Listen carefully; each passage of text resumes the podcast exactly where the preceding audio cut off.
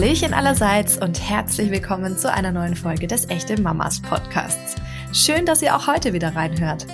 Ich bin Christina Doliva und wir sprechen in dieser Episode mit Laura Lehmann über ihre Auswanderung als Familie nach Zypern. Dort lebt Laura nämlich inzwischen mit ihren drei Kindern und Mann Olli und sie verrät uns, was sie dazu bewegt hat und wie sie sich diesen Schritt erleichtert haben. Außerdem erzählt sie uns noch einiges über ihr Label Lalu und was das mit ihrem Werdegang auf Instagram zu tun hat.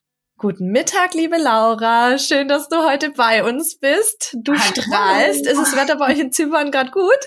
Ja, also es wird jetzt langsam wieder besser. Wir hatten die letzte Woche echt äh, kein so gutes Wetter. Das ist irgendwie auch viel früher als sonst im Jahr. Hat es hier richtig gestürmt und geregnet. Es war richtig eklig. Ja, ja dann hoffen wir, dass es noch mal besser wird. Weil bei uns ist es ja gerade warm ohne Ende. Und ähm, ich habe dich ja jetzt schon mal ganz kurz vorgestellt und würde jetzt auch gerne noch eine äh, kleine Sprachnotiz einspielen, weil du bist aus einem besonderen Grund heute auch bei uns im Podcast zu Gast. Nicht nur, weil du wahnsinnig spannend als Mama und Unternehmerin bist, sondern auch, weil wir eine andere Influencerin haben, die sich dich als Gast bei uns gewünscht hat. Und ich spiele dir mal vor, wer das war. Ich würde an eurer Stelle auf jeden Fall mal mit Laura Lehmann sprechen, weil Laura ist dreifach Mama, aber hat eigentlich fünf Jungs zu Hause plus Mann, zwei Hunde und wandert jetzt mal so ganz easy peasy nach Zypern aus. Mit all ihren Kids, allem was dazugehört.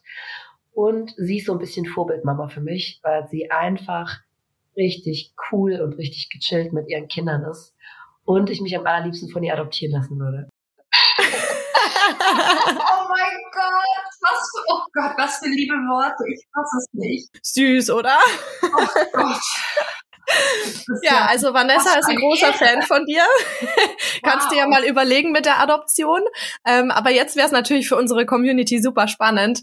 Ähm, wer du bist, was du so machst, stell dich doch einfach mal kurz nochmal vor. Ja, also es ist mir eine wahnsinnig große Ehre, hier heute mit äh, dabei zu sein. Ich äh, bin ein bisschen aufgeregt, ich bin noch ein bisschen rot. und ähm, ja, also ich bin Laura Lehmann und wie Vanessa schon ganz äh, gut eigentlich erklärt hat, ich bin Mama von drei Jungs. Ähm, ich habe das Label Lalu gegründet vor circa acht Jahren mittlerweile. Ähm, dann mache ich auch noch ein bisschen Tierschutz nebenher, so wie es geht. Also mal Pflegestelle. Dann haben wir mich auch selber jetzt hier zu Hause immer mal Hunde auf, die mir über den Weg laufen. Dann ähm, habe ich noch ein paar andere Projekte immer wieder mitgemacht und arbeite auch als Influencerin. Genau, das sind so meine verschiedenen Standbeine. Ja, und was soll ich sagen? Ich glaube, das ist so eine ganz, ganz gute grobe Umschreibung.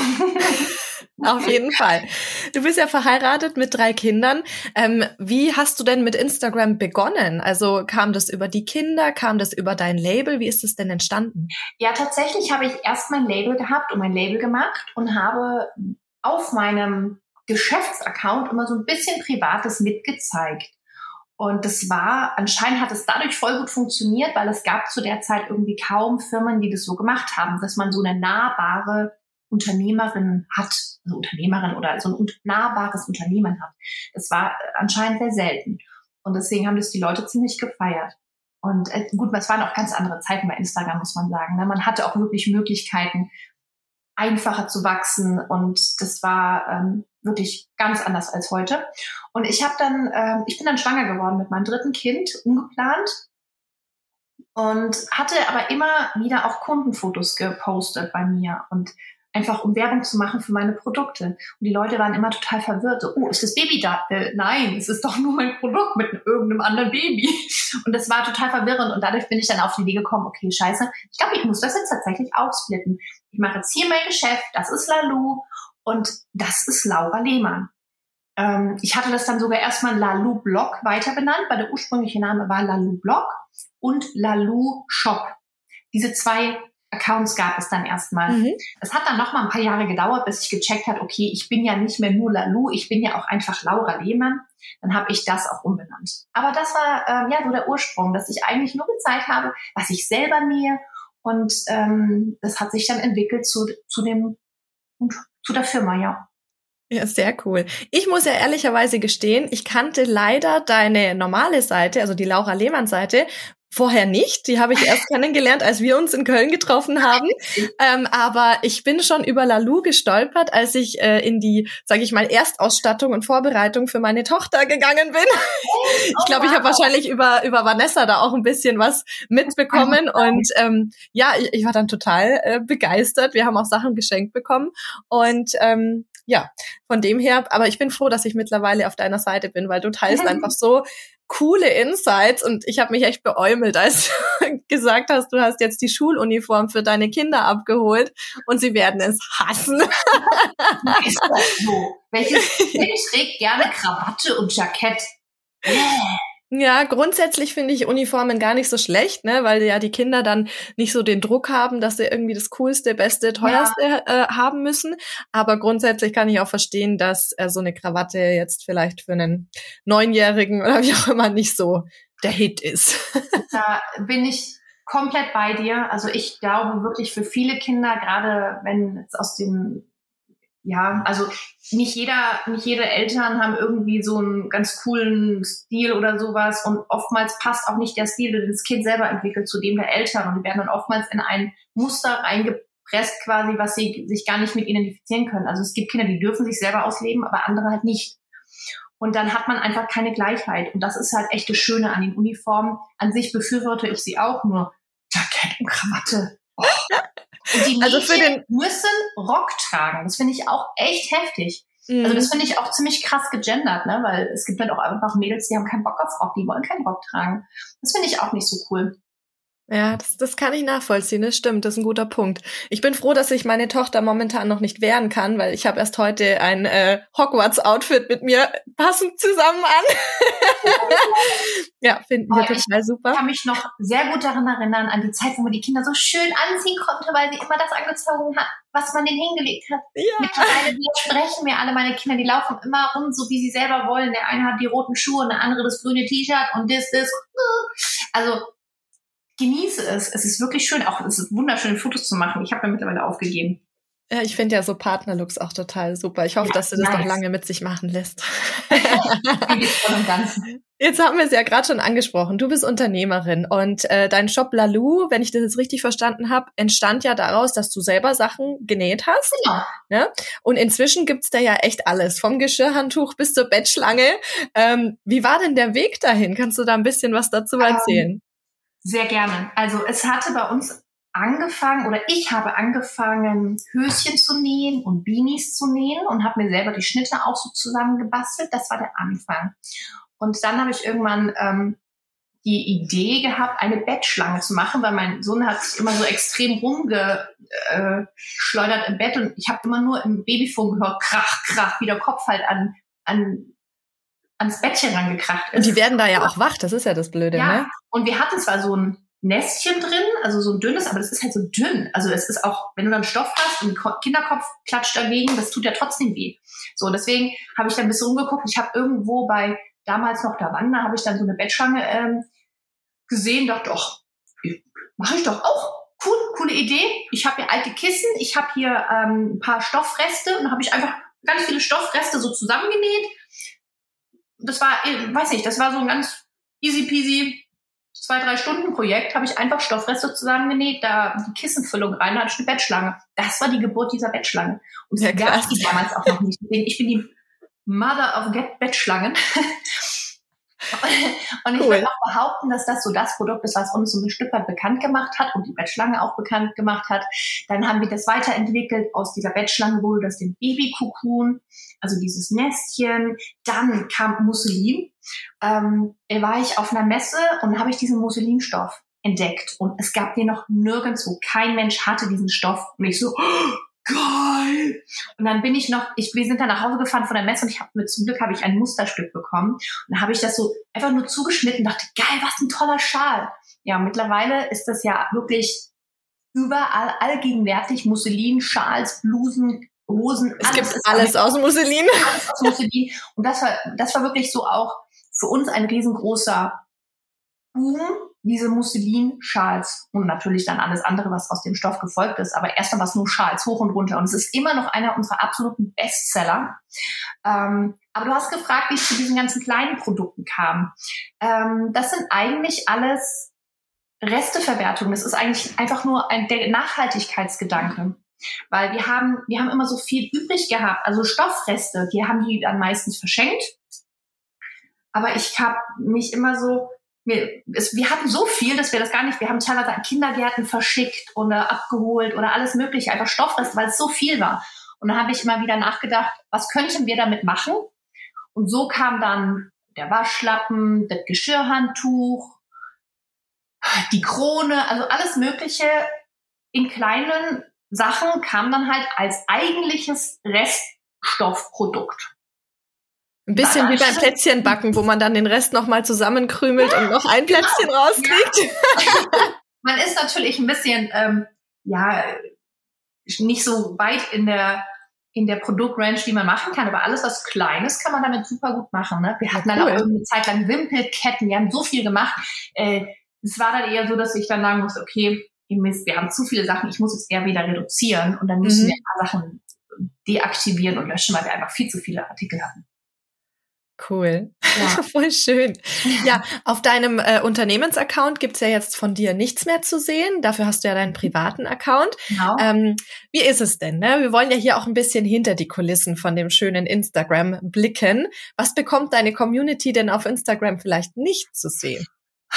Ja, den Struggle, den einfach alltäglichen Struggle. Ich probiere das zwar schon auch zu erzählen, aber ich glaube, keiner von uns würde auf die Idee kommen, in Stressmomenten, in Streitmomenten ein Handy in die Hand zu nehmen. Das macht man einfach nicht. Nicht, weil man das irgendwie verheimlichen will, sondern weil man nie auf die Idee kommen würde. Ich könnte doch jetzt nicht, wenn ein Kind gerade tobt, schreit, einen Wutanfall hat oder wir uns streiten, ein Handy in die Hand nehmen. Das macht man einfach nicht. Das ist, äh, mir fällt gerade nicht das richtige Wort ein, weil pietätlos ist was anderes.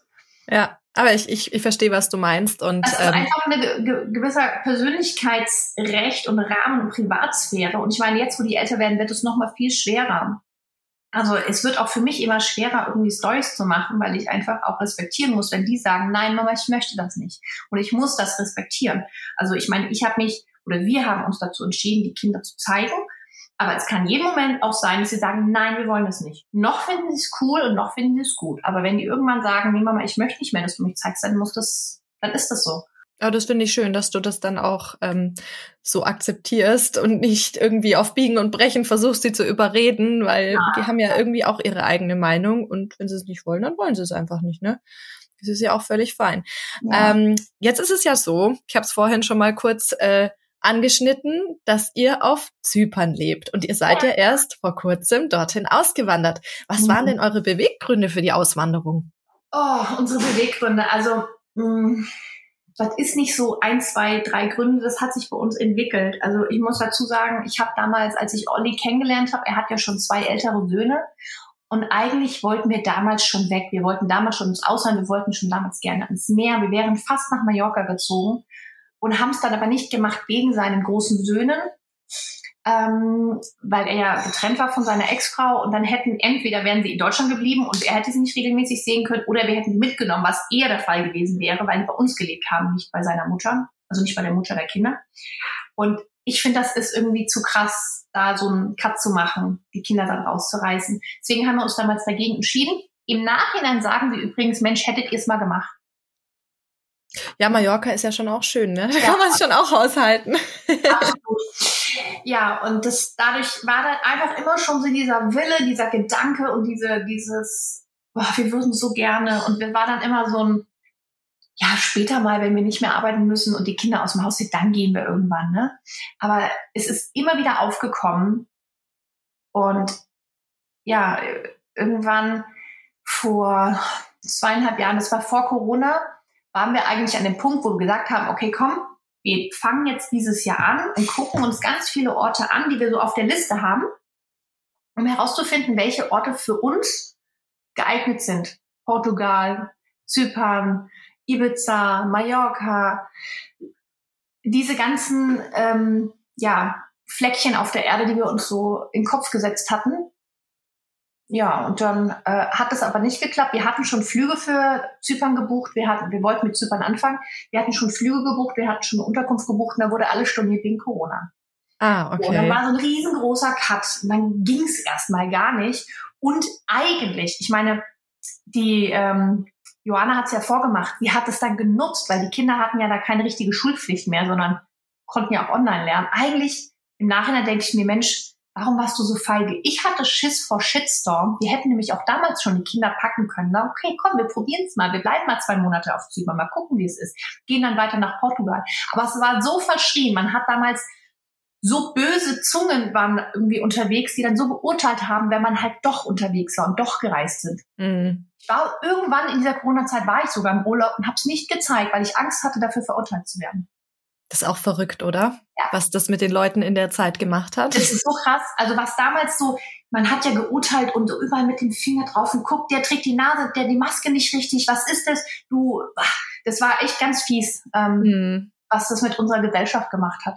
Und das war auch noch ein weiterer Grund. Ne? Also ich finde, in den letzten Jahren hat sich die Gesellschaft in Deutschland schon sehr negativ entwickelt. Ich finde, das ist ähm, einfach die Stimmung ist nicht mehr leicht, nicht mehr positiv. Also war sie jetzt noch nie so richtig, aber dieses Lebensgefühl, diese Leichtigkeit, die ist immer mehr verloren gegangen. Mhm. Wir waren irgendwie gefühlt in so einem Strudel von Negativität ähm, von außen, wo wir uns einfach nicht mehr einfinden konnten. Und da mussten wir irgendwie raus. Und warum ist es dann explizit Zypern geworden? Zypern war jetzt einfach das erste Fleckchen, was wir uns angeguckt haben. Und wir haben hier gleich so ähm, Wurzeln geschlagen so schnell, weil wir so viele Menschen kennengelernt haben, weil wir uns, uns hat die Insel so gut gefallen, sie ist so mega vielseitig. Man hat halt nicht nur ähm, eine kleine Insel, wo man wenig machen kann, die ist riesig, man kann hier so viel machen. Man kann sogar im Winter Skifahren gehen. Ach cool. Das wusste ich zum Beispiel auch nicht. Ich war auch schon mal mit meinen Eltern auf Zypern ähm, und kann mich nur daran erinnern, vage, wir haben da eine Rundreise gemacht, dass es unfassbar viele Ausgrabungsstätten gibt. Also ich glaube, ich habe jede Ausgrabungsstätte gesehen, die man auf Zypern angucken kann. die habe ich mir noch gar nicht angeguckt, weil das interessiert mich nicht so wirklich. Die sehen auch alle sehr, sehr, sehr ähnlich aus, muss man sagen. Wenn man eine anguckt, dann hat man alle gesehen eigentlich. Ne? Aber das Wetter ist auf jeden Fall sensationell. Also wir sind da auch ja. geschnorchelt und das ist schon echt ein schönes Fleckchen. Kann man nicht anders sagen. Cool. Ähm, jetzt ist es aber so, wenn man natürlich mit Kindern auswandert oder als ganze Familie, dann erfolgt erfordert es natürlich äh, sehr viel mehr Vorbereitung, als wenn man jetzt nur als Paar auswandert. Wie hast du denn deine Familie drauf eingestimmt und vorbereitet? Ja, also mh, mm, wir haben nach einer sehr langen Reise, also wir waren in Südafrika und dann waren wir erst krank und mussten länger bleiben und dann wurde der Flug storniert, wir mussten noch länger bleiben und irgendwie ist dadurch so dieses, hm, vielleicht bleiben wir ganz hier. Also dieser Gedanke ist von Südafrika nochmal so aufgeploppt und wir wollten es ja eh schon die ganze Zeit und jetzt sind wir schon hier, vielleicht nutzen wir das einfach und bleiben wir für ein halbes Jahr hier. Was haben wir zu verlieren? Kam, haben wir dann wieder verworfen, weil Südafrika ist viel zu weit weg, organisatorisch wäre das nicht machbar gewesen. Aber wir hatten da so ein paar wilde Gedanken und ähm, wir haben das dann auch mal angefangen, mit den Kindern zu kommunizieren. Ne? Ähm, die, die wussten davor noch nicht wirklich was darüber. Und ähm, wir haben dann den eigentlich so gesagt, hey Leute, wisst ihr was? Wir machen mal ein Jahr Pause. Wir gehen mal ein Jahr in ein anderes Land. Wir machen mal einfach ein Jahr zum Beispiel Zypern. Komm, wir gehen uns mal Zypern angucken. So haben wir das eigentlich so vorsichtig so angefangen. Wir wollten jetzt nicht sagen, wir gehen weg für immer, weil das ist für Kinder, finde ich, nicht greifbar, nicht fassbar. Das mhm. ist viel zu abstrakt. Aber wir dachten uns so ein Jahr, warum nicht? Ne? Weil dann hast du mal eine Erfahrung und hast aber nicht diese Endgültigkeit. Ähm, das war so die Kommunikation mit den Kindern. Wenn wir nach einem Jahr merken, wir sind, es ist nicht, wir sind nicht glücklich, die Kinder sind nicht glücklich, ein Kind leidet total, ah ja, dann kann man immer noch zurückkommen. Natürlich haben wir die Hoffnung, dass ähm, es den Kindern nach einem Jahr hier so gut gefällt, weil die auch einfach dann hier verwurzelt sind, dass die nicht zurück wollen. You will see. Hattest du dann auch äh, einen gewissen Respekt davor, wie das mit den Kindern ist? Total. Also für mich, das war emotional mein, mein das heftigste überhaupt. Ich habe so einen Mann, der ist, ach komm, wird schon, macht schon, ach, mach dir keine ja, Sorgen. Ja, so einen habe ich auch. oh, mach mich fix und fertig. Der nimmt mich, ich habe, ich fühle mich da doch manchmal gar nicht ernst genommen. Ich sage, hey, ich habe aber, also diese Wochen vor der Auswanderung zu Hause war ich einfach, ich habe nur geheult, ich war fix und fertig emotional, weil ich diese ganzen Abschiede überhaupt nicht verkraftet habe. Und jetzt der Große hatte so eine ganz, ganz tolle Klassenverbindung. Also er hatte so eine tolle Klasse und die waren so eine schöne Einheit. Aber auch die wären ja teilweise getrennt gewesen, weil er ja dann auf die Oberschule, also in die fünfte Klasse, das hätte ja dann eine neue Klasse gegeben.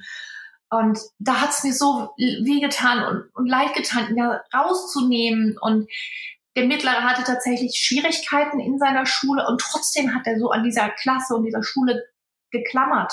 Und natürlich auch andere Freunde, die jetzt nicht mit der Schule verbunden sind. Ja, also äh, das war für mich nicht leicht und ich glaube auch für die Kinder, wobei die das gar nicht so intensiv realisiert haben vielleicht, weil die diese Weitsicht noch nicht so haben. Die können sich darunter noch nicht so viel vorstellen, wenn du sagst, so wir gehen jetzt. Mhm.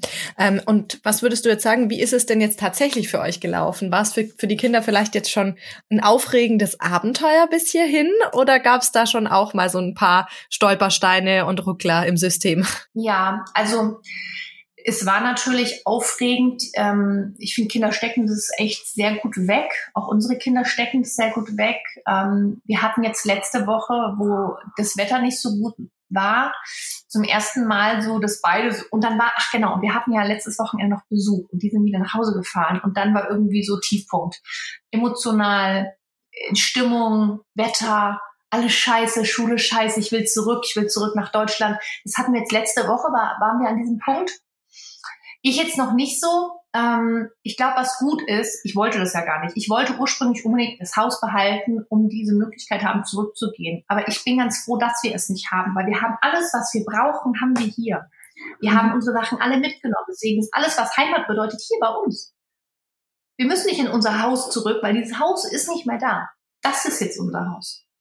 Und das hat uns, glaube ich, sehr gut geholfen. Ich glaube, wenn du jetzt etwas zurücklässt, an, von deinen Sachen, ist es schwieriger. Mhm.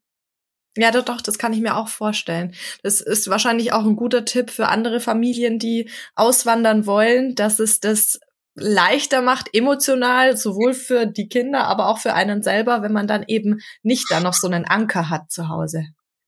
Ja, also es gibt dreierlei Auswanderer, Familien, sage ich mal. Einmal die, die wie wir sind und alles einfach mitnehmen. Dann gibt's die, die alles hergeben, alles verkaufen und nur mit den Sachen, die sie in den Koffern haben, kommen. Und es gibt die, die, die kommen erstmal nur mit Koffern, aber haben noch eine Base in Deutschland. Mhm. Und ich, ich würde behaupten, dass es denen am schwersten fällt, weil man immer diese Option, ach komm, dann gehen wir wieder. Ja. Aber Würdest du denn sagen, ihr fühlt euch schon äh, angekommen, jetzt abgesehen von letzter Woche, ja. wo die Stimmung nicht so gut war? Ja, also doch, ich finde, ich finde, wir fühlen uns angekommen. Ich finde, wir sind angekommen. Es ist immer noch, gibt es so manche Sachen, die noch nicht so rund laufen. Ich bin völlig überfordert mit diesem neuen Schulsystem. Ne? Man hat tausend englische E-Mails und diese ganzen Veranstaltungen, Schwimmgala und Parents Conference Day und ach, was weiß ich denn alles? Jetzt haben die Assessment Center. Ich habe keine Ahnung. Das sind so viele komische Dinge. Damit bin ich total überfordert. Ich muss allerdings Brotdose packen morgens. Ich muss äh, Hausaufgaben mit den Kindern kontrollieren, ich muss die Schulranzen packen. Das kenne ich alles nicht. Das ist alles neu für mich.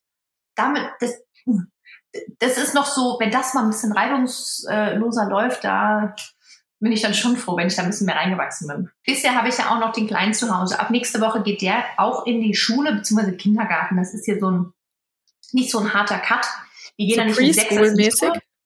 Ja, es ist Pre-Preschool. Also mhm. es gibt äh, Kindergarten, Pre-Reception, Reception und dann erst kommt die Primary. Also das sind andere Steps, das ist ein anderes Schulsystem. Würdest du sagen, dass es da vielleicht dann leichter fällt, wenn der Schritt zur Schule ansteht? Ist das deine Erwartungshaltung oder ist es wurscht vom Kindergarten? Ich habe keine Ahnung. Wir haben es ja noch nicht erlebt.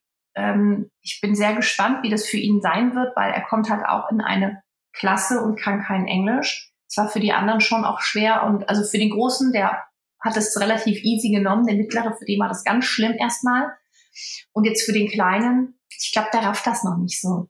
Mhm. Der kann sich das noch nicht so vorstellen. Ich bin so gespannt, wie das für ihn wird. Er ist wahrscheinlich der, der am schnellsten Englisch lernt. Und wahrscheinlich noch Griechisch.